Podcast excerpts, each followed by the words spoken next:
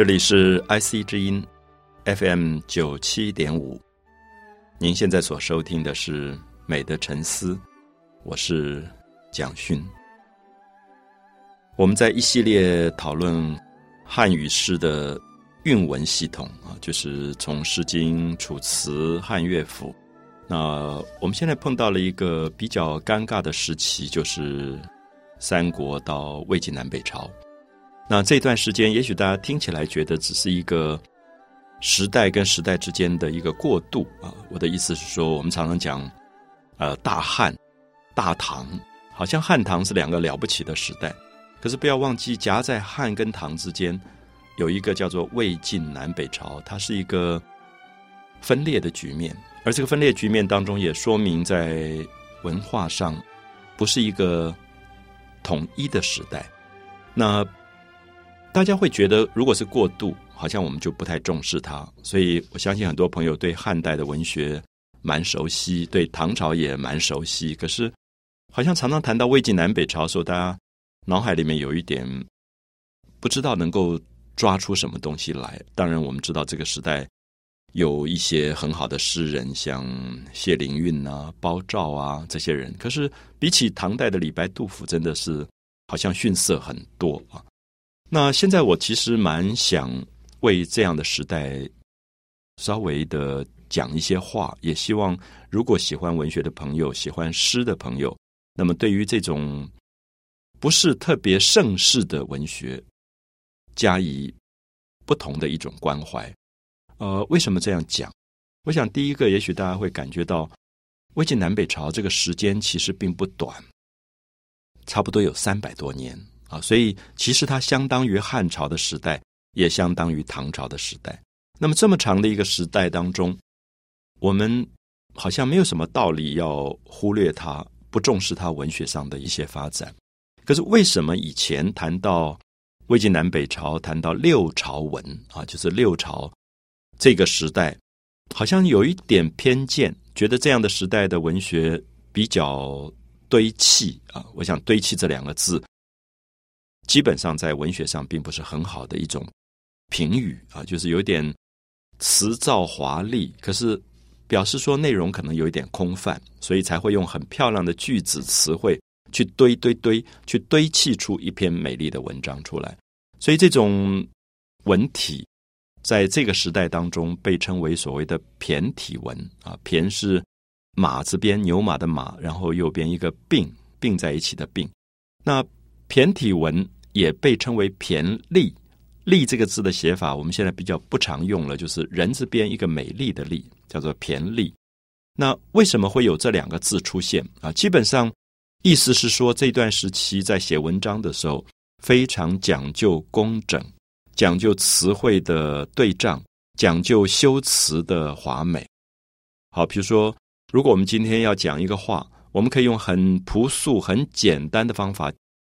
讲出自己的意思，可是骈俪的意思就是说，我偏偏要找一些很难的词汇跟字句，让一般人好像不懂。我想大家了解到，就是说，文学变成一个很技巧跟形式的一种表现的时候，有时候一个作家会用字、用句用的很难。我不知道大家有没有这样的印象？有时候你读一篇文章，读两句就要查一个字典，因为觉得。都是非常艰深的字，或者很难懂的词汇，用典故用的非常非常的深啊！什么叫做典故？就是说，这个写文章的人表示他很有学问，他读过很多文章，所以他要讲一件事情的时候，他都用古代已经有人用过的典故来讲。那么这个时候你就很难搞得懂啊！大家应该有印象，就是有时候我们读一个古文，古代的这种有名的文章，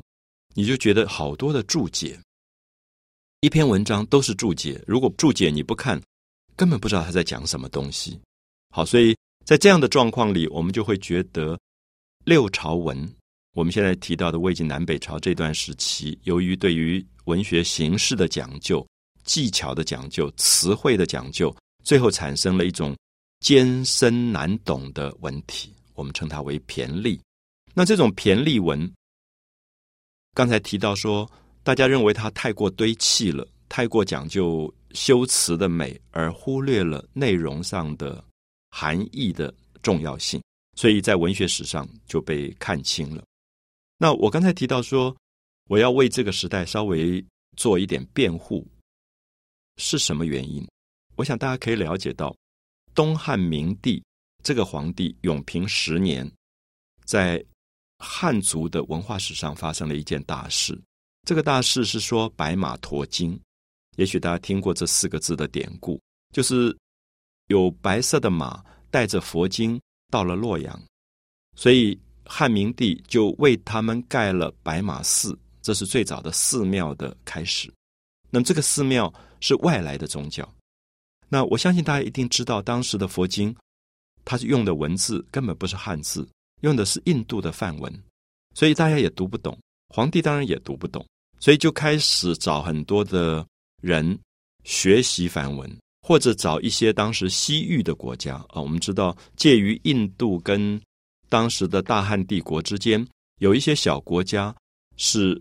属于像龟兹啊，或者我们讲的贵霜王国啊，贵霜，很多人认为就是现在的阿富汗克什米尔这一带啊。克什米尔这个字的快读其实就是贵霜，克什米尔。那这些国家可能同时有人懂汉文又懂梵文，所以皇帝就开始希望他们来翻译佛经，因为他也很希望知道佛经这样的书里面到底在讲什么，内容是什么。所以，我们大概可以说，在这段时期，最大的一个特色是汉语本身不纯粹了。所以在魏晋南北朝的时候，我们说南北朝，尤其是北方的北朝，建立北朝的北魏、东魏、西魏、北齐、北周这几个朝代，都不是汉人，他们是鲜卑族，他们是契丹族，他们是匈奴族，他们可能是接羌底，所以。这些族都是来自于北方西北边的游牧民族。好，所以在这样的状况里，我们看到汉语受到了一个外来不同语言的冲突。所以，如果用这样的讲法，我不知道大家能不能比较理解，就是这一段时期有点像我们今天，有时候你走在街上，你碰到一个人，可能是 A B C，那么在洛杉矶长大的一个台湾孩子，他讲话的时候，十句里面可能有好几句夹着英文在讲。所以这个时候，我们看到语言变成了一个混杂的现象。所以这种混杂现象影响到汉语诗的发展，产生了这段时期好像有一种语言必须要去整理的一个过程。所以我称它为汉语诗的一个过渡的时期。那我们会了解到过渡时期有它的必然性，也特别觉得光是批评它或者忽略它。其实不是一个正确的态度，所以我还是觉得我们应该为这个时代的文学多做一点点的辩护。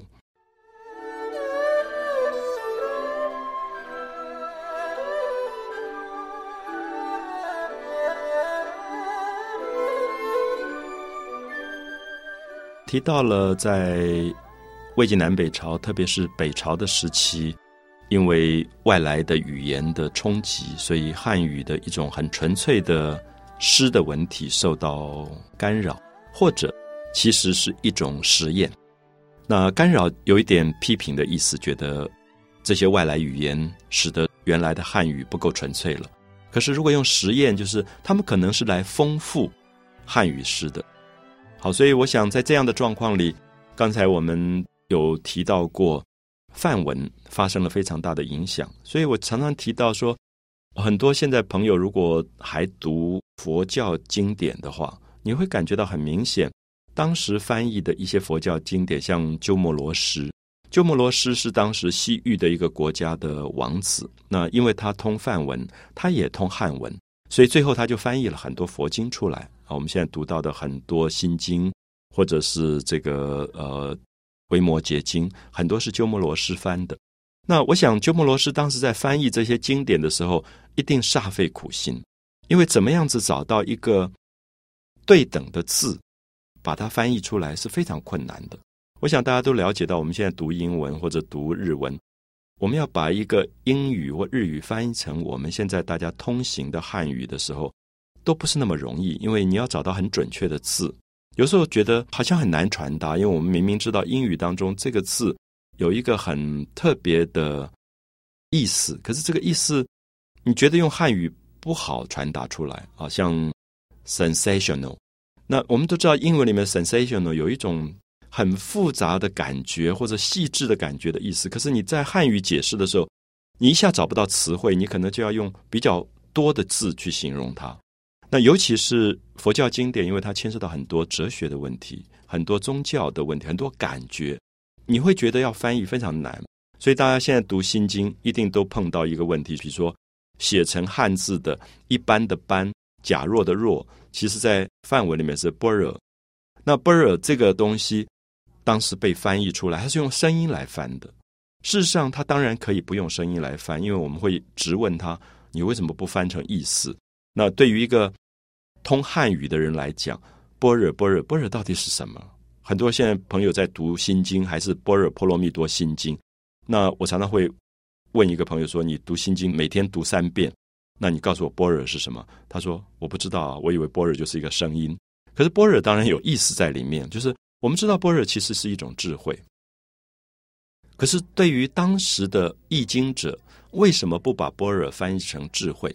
我想这里面有一个很有趣的用心，是他发现当时的汉语当中的智慧所指的可能是一种聪明，而这个聪明是用来在世界当中。可能做官发财来用，可是佛经里面讲的般若刚好相反，这个智慧是一个对生命大彻大悟的智慧。在这个大彻大悟之后，他忽然发现，他平常所拥有抓到的东西，有一天可能都是空幻，他必须要放掉。好，我们说这是一种领悟，可这个领悟跟汉语当中所说的聪明或者精明、会打算盘刚好相反。它反而是一种舍得，就是舍弃你得到的东西。所以这个时候，我相信翻译的人就不愿意把它翻成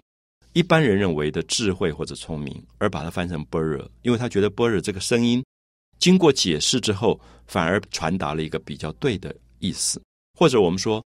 般若波罗蜜多，那波罗蜜多是到彼岸去，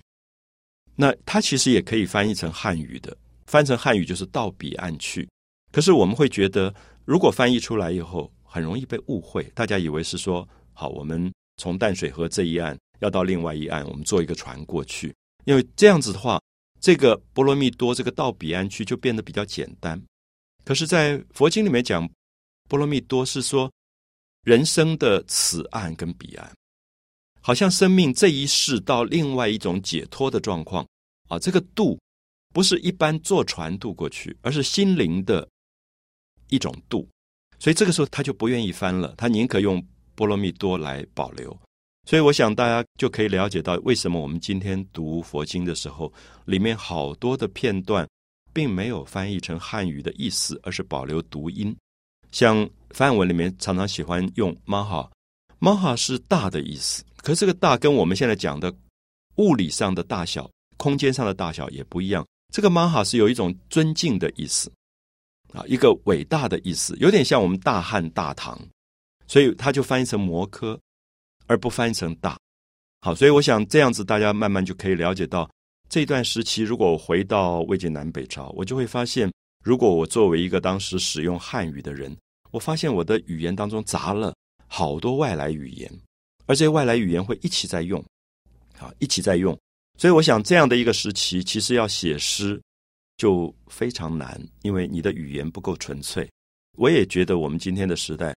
面临的是同样的问题，我们的语言太多了，就是一个人可能又懂英文，又懂法文，又懂日语，很多东西杂在一起。所以这种状况里，他反而没有能力去把一个单一的语言学到非常非常的精炼的地步。我们知道，如果要写诗，这个语言要很精准的。要非常精准，所以这是为什么我特别解释说，汉诗非常美，唐诗也非常美。可在魏晋南北朝的时候，你常常觉得诗的文体本身有一点正在实验，正在转变，所以没有办法完完全全的成熟。如果大家思考一下，我相信今天在你的身边，可能你的亲戚、表兄弟姐妹，我想蛮多人是可能小留学生。呃，很小就送到伦敦读书，或者日本读书，或者美国读书。你就会发现他们的语言，他可以讲台语，他可以讲呃国语、普通话，他也可以讲英语、日语。可是同时，你再追问一下，很可能他没有一个语言是特别精炼的啊，就是他的英语也没有办法那么好。他的台语也没有办法那么好，他的国语也没有办法那么好。我有一点用这个方法来解释魏晋南北朝的语言，有点像这样的状况，因为它正在融合，融合还没有成功的时候，这样的一个时期，我叫做过渡期。所以在过渡期的时间，它产生的文学形式，我们叫做骈俪，就是他努力的把文字堆砌到好像很完整，可是他还没有力量去用。最自然的语言去传达他的感情或者心事，也许这样子，大家对这个时代就会有多一点的了解，多一点的原谅吧，啊，或者也会感觉到必然要通过这样的时期，因为通过这个时期以后，接下来以后我们要谈到的唐诗，它才是了不起的，就是忽然成熟了，所以可以用成熟的语言写出非常非常美的诗，可它必须经过实验跟磨练。水到渠成以后，才可能精准。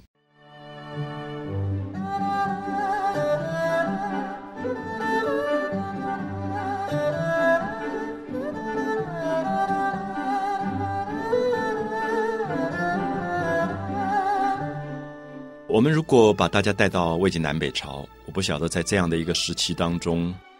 我们感觉到的时代会不会是一个也蛮让我们兴奋的时代？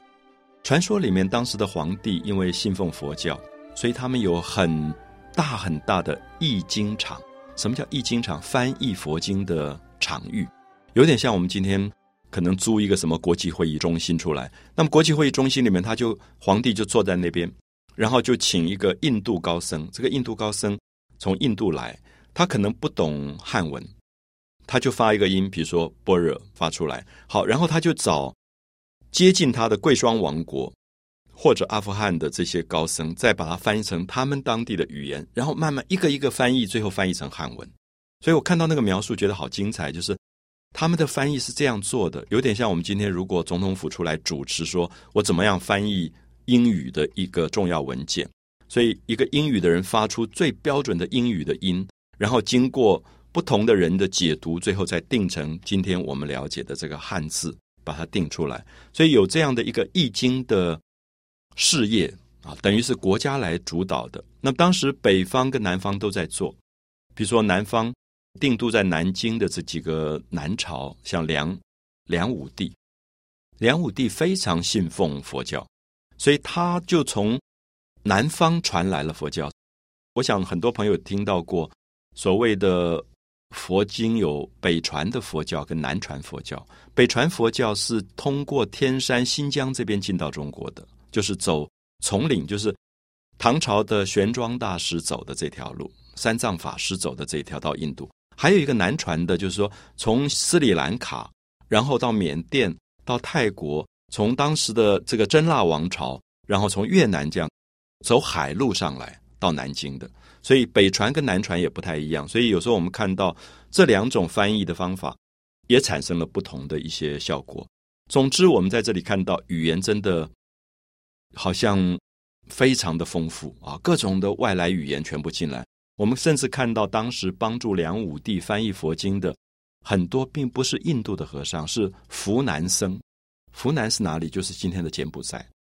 就是从柬埔寨来了几个当时的高僧，帮助梁武帝翻译佛经，所以他们的语言还不只是纯粹梵文，还夹杂了当时的湖南语，就是柬埔寨的地方语言。好，所以我想，如果大家了解了这样的背景，那么对于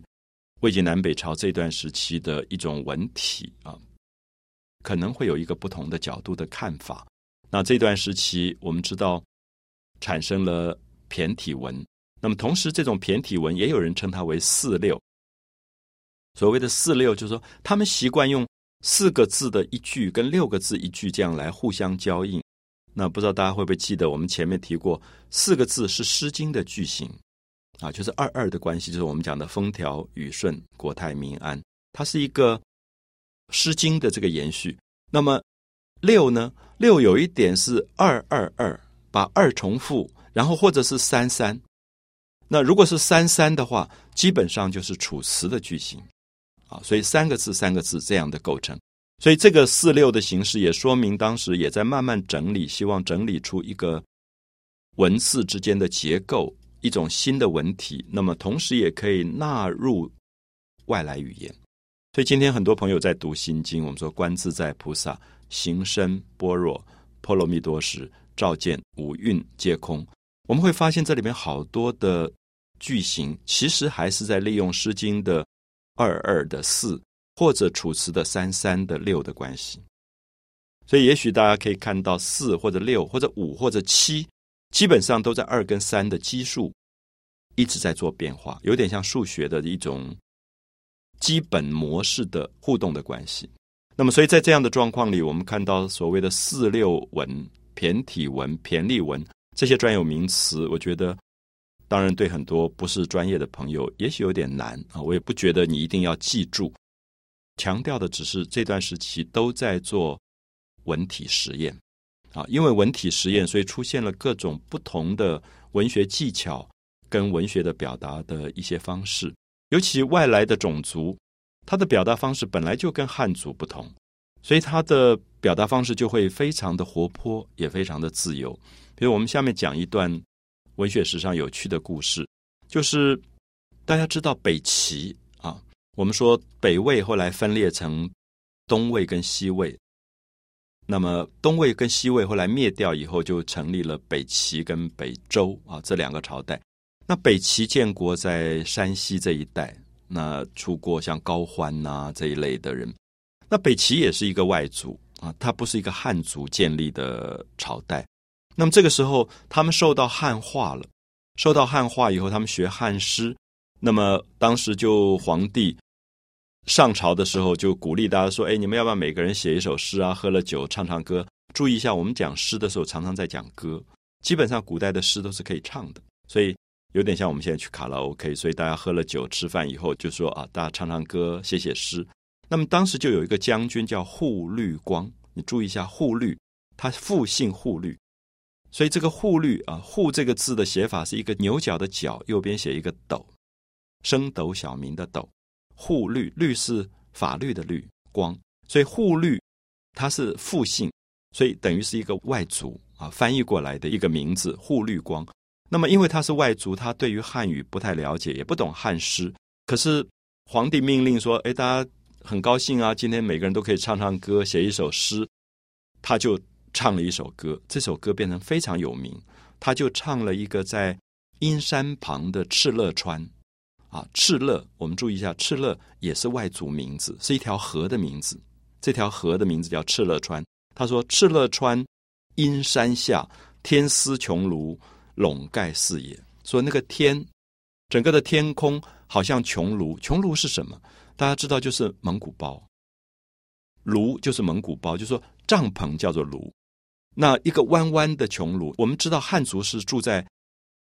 木头或者土盖的房子当中的，可游牧民族是住蒙古包的，所以他就形容非常是他自己民族的特征，就说天丝穹庐，说天好像一个大蒙古包，笼盖四野吧。四边的草地都覆盖起来了，然后下面说：“天苍苍，野茫茫，风吹草低见牛羊。”我们看到这个句子非常的漂亮，现在变成名句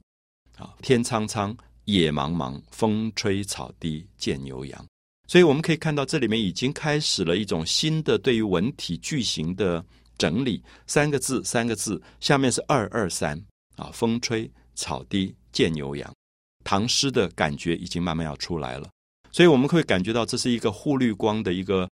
外族的将军唱出来的一首歌，可这首诗当然影响到了当时汉诗的传统。好，所以我想应该要举很多这样的例子，我们就比较懂说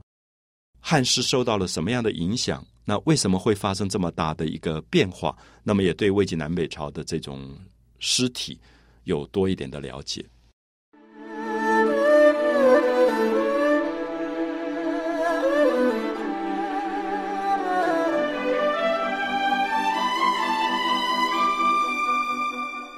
好，我们在要结束魏晋南北朝的时候，我们大概看一下这个时代留给我们许多很不同的声音。很遗憾，这些声音现在有时候我们无法完全听到了啊，像天苍苍，野茫茫，风吹草低见牛羊。我现在只能用阅读来读它。可是我相信，当初这个叫做护绿光的将军在唱这首歌的时候，我相信是一个非常像今天蒙古长调的声音。而这样的歌声穿过草原，真正让你感觉到什么叫做天苍苍，野茫茫。风吹草低见牛羊，就是我到蒙古去旅行的时候，站在那样的一个宽阔辽阔、无边无际的土地上，这个歌忽然就出来了。所以我想，这是带来的一种新的经验、新的视觉经验、新的听觉经验，它带给汉民族一个完全不同的身体上的感受。啊，这种辽阔、开放、豪迈、流浪的这种感觉，因为我们一直强调汉民族本身原来是一个。非常农业的民族，农业的民族基本上一定强调定居跟保守，不喜欢流浪的。所以我们在汉语诗当中常常说“离乡背井”，离开家乡，离开了自己家里那一口井，是很悲哀的啊。我们过去讲离乡背井都是非常悲哀的意思。可是，在游牧民族，他本来就是逐水草而居，他不会定居的。他的蒙古包拆了，他就可以走了。所以他的性格里面反而流露出一种冒险的、浪漫的，可以到处四处为家的感觉。那这样的情感，我们看到非常明显是北朝情感，北方游牧民族带来的新情感。所以在阅读“天苍苍，野茫茫，风吹草低见牛羊”的时候，你已经感觉得到新的声音带来了新的生命性格。我想大家也记得，也许过去在教科书里常常提到北朝的文学，会提到很有名的一个北朝的乐府诗，就是《木兰辞》。我们知道，今天花木兰因为透过一个新的动画，几乎变成世界性的英雄人物。可是这里面很有趣，是北朝的民歌里面出来的“唧唧复唧唧，木兰当户织”，他在讲一个女子。可这首诗的有趣在哪里？你感觉到她不是一个汉族的女孩子。因为汉族的女孩子，大概你很难想象穿了军装伪装成男人去上马打仗。可是，如果她是鲜卑族，如果她是匈奴族，如果她是北方的游牧的，像蒙古的这一代的民族的女子，好像你就觉得比较合理，因为她本来就有骑在马上赤诚的生命经验。所以我常常会觉得，小时候读花木兰的故事，总觉得不可思议，怎么一个女孩子？会去当兵当这么久，还跟这些粗鲁的当兵的男人在一起。我们讲梁山伯祝英台的故事，已经觉得不可思议了。因为祝英台读书读这么久，竟然梁山伯都没有发现。可是至少我们知道，那是在一个学校里，大家都比较文雅啊，所以大概还不那么容易发现。我想男孩子当过兵的都知道，军队里面真是粗鲁的不得了的，然后洗澡都在一起洗的。那我常常在想，花木兰怎么可能？这么多年，没有人发现她是女子，可是我们一直没有注意到花木兰的背后的背景其实是游牧民族，她并不是汉族，所以这首诗它其实最早可能是用一个外来语言写出来的，然后再变成我们今天唱的“唧唧复唧唧，木兰当户织”，这里面有很多的语言形式，可能牵涉到语言的翻译，所以也呈现出一个。跟汉族的女孩子的温柔娴熟完全不同个性的另外一个木兰的豪放跟豪迈，所以她可以上马打仗，她可以有一种宽阔大度的东西。所以我想，也许我们今天可以试试看，把很多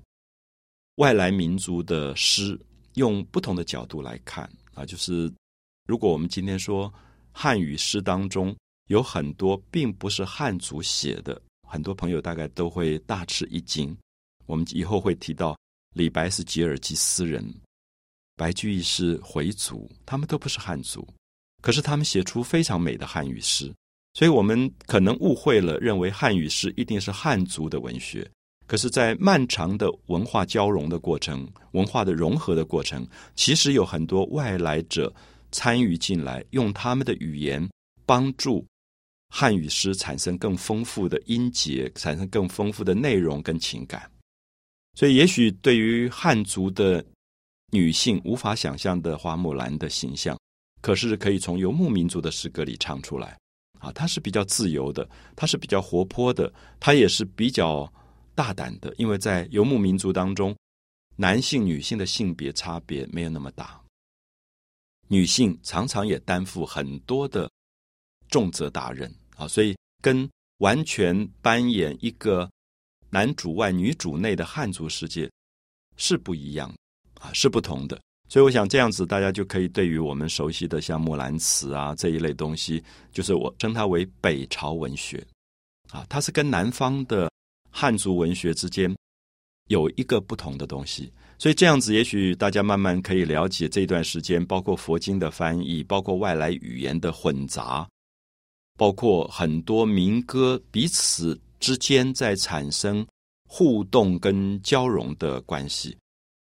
都是构成六朝文学的一个重要的基础。我特别强调的是说，我们今天生活的时代不是如此吗？我想我们身边的朋友有多少人可以随时唱出一首英文歌出来？那我们可以把外来语言当成一个很熟悉的东西。那我们甚至也可以把一个日语的歌、英文的歌。一变就变成玫瑰玫瑰我爱你，就变成我们的语言了。我们不要忘记玫瑰玫瑰我爱你。原来那个歌，我们现在都常常听到 Rose Rose，它就是一个外来歌。可是它变成玫瑰玫瑰我爱你的时候，我们不要忽略它里面的节奏是英语式的节奏。所以《木兰辞》如果用这样的角度去看，我们就比较理解了。我们也可以了解到这样的时代非常的活泼，因为它没有那么多语言的界限，它可以把很多东西互动。那所以我们会觉得，这个时候最精彩的人，常常是同时通几种语言的。然后他可以一下用这个语言，一下用这个语言。我称它为双音带的文学时代，或者三音带的文学时代，就是它不是单纯的一种声音。好，所以用这样的方式，大家可以了解我们怎么进入这个时代。那这个时代也产生了非常好的诗人，可能在下一次我们当中要提到的，像陶渊明。那我们会觉得，三百多年的一个混杂实验的时代，在南方，因为它偏安，汉族比较稳定，所以它出现了很优秀的文学创作者。美的沉思，我是蒋勋。